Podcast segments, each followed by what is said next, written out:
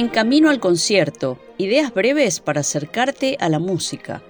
Este podcast del Mozarteum argentino, que ya transita su cuarta temporada, nació para contarte en pocos minutos algunos datos sobre las obras que interpretan nuestros artistas. Hoy nos adentramos en el programa de la Orquesta de Cámara de Múnich y la pianista Liz de la Salle. Soy Margarita Polini y te invito a que nos acompañes.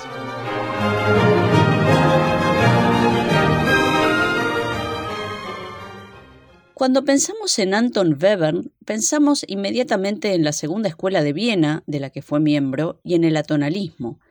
Pero la obra que abre el programa, Langsamer Satz, algo así como Movimiento Lento, nos muestra otro costado de su estética. En 1905, con 22 años, el joven Webern se inspiró durante un viaje a las montañas en las afueras de Viena junto a su prima y futura esposa Wilhelmine y proyectó un cuarteto de cuerdas del que solo llegó a escribir este movimiento, un adagio. La influencia de Brahms, Mahler y otros compositores del romanticismo tardío se hace evidente en cada compás, en un arco expresivo que transita diferentes emociones.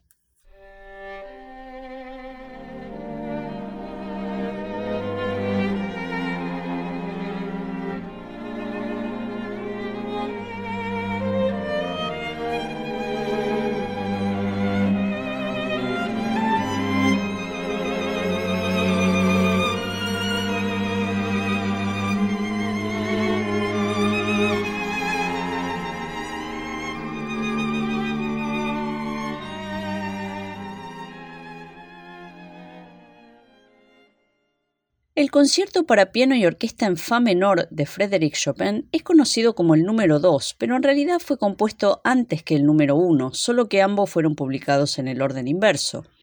Los dos fueron escritos por el joven virtuoso del piano como una carta de presentación en la que se pusieran de manifiesto todas sus posibilidades técnicas y expresivas como intérprete y toda su fantasía como autor. La orquesta empieza el movimiento inicial, maestoso, con la tradicional introducción, en este caso extensa.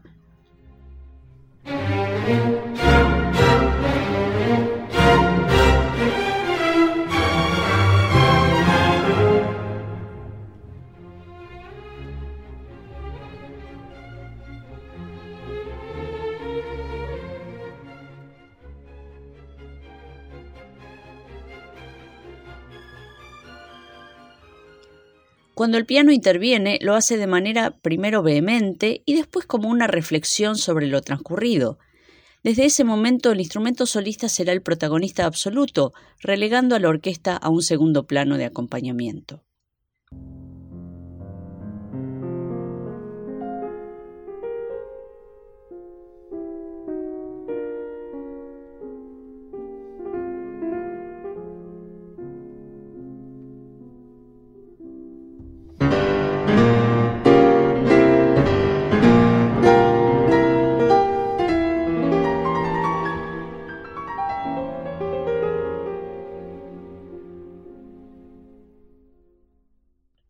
El segundo movimiento es, como su par del concierto número uno, una romanza hermosísima, claramente inspirada en las arias de óperas de Bellini, compositor al que Chopin idolatraba.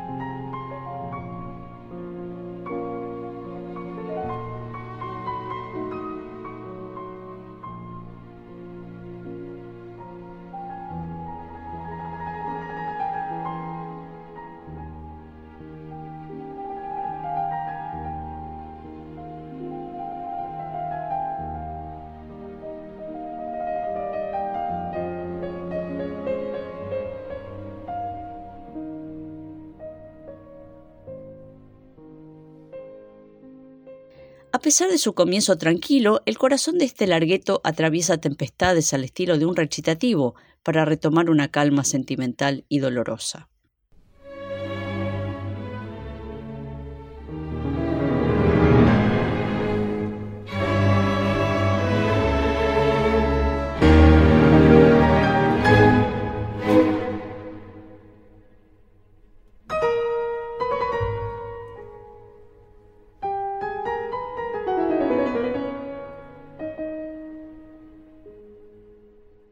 El allegro vivace que pone fin a este concierto se inspira en un aire de mazurka, la danza típica de los salones que se originó en Polonia y pronto se contagió a toda Europa.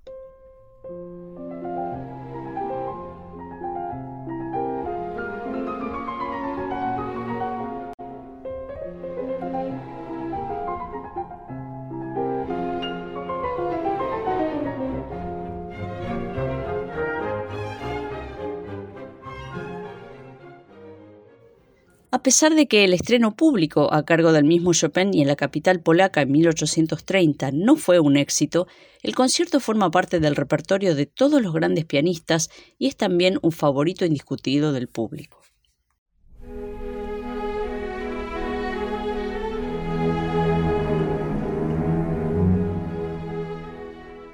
Menos de dos semanas le llevó al chico Antonín Dvorak escribir en 1875 su Serenata para cuerdas Opus 22 y que desde su estreno fue una de las obras más populares de este autor y de la literatura para cuerdas.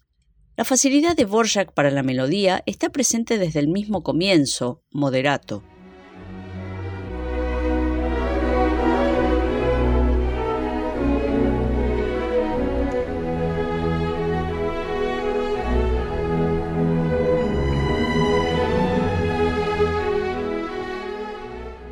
El segundo movimiento combina melancolía, elegancia y un toque de la energía propia de las danzas populares de la región.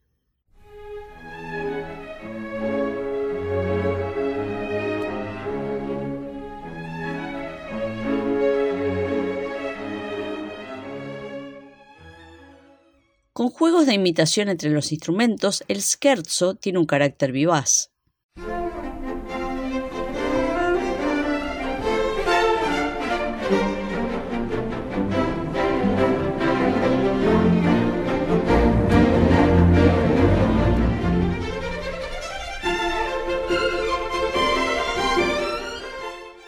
Contraste, el cuarto movimiento, larghetto, se nos presenta lleno de una expresiva profundidad.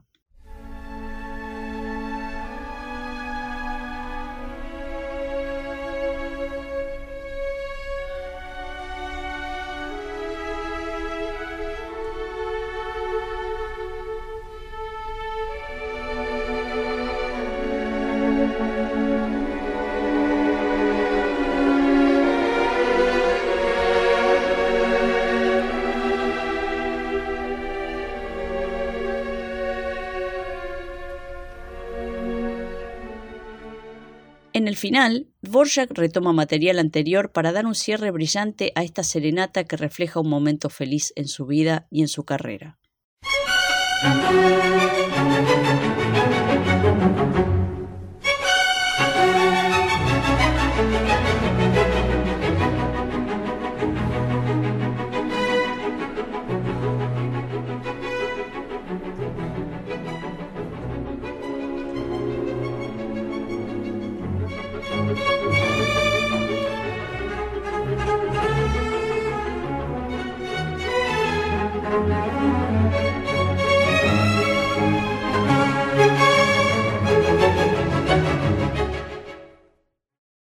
Y así terminamos este podcast de la cuarta temporada de En Camino al Concierto dedicado al programa que interpretarán la Orquesta de Cámara de Múnich y Liz de la Salle. Esperamos verte en el concierto en el Teatro Colón y nos encontramos en la próxima edición de En Camino al Concierto.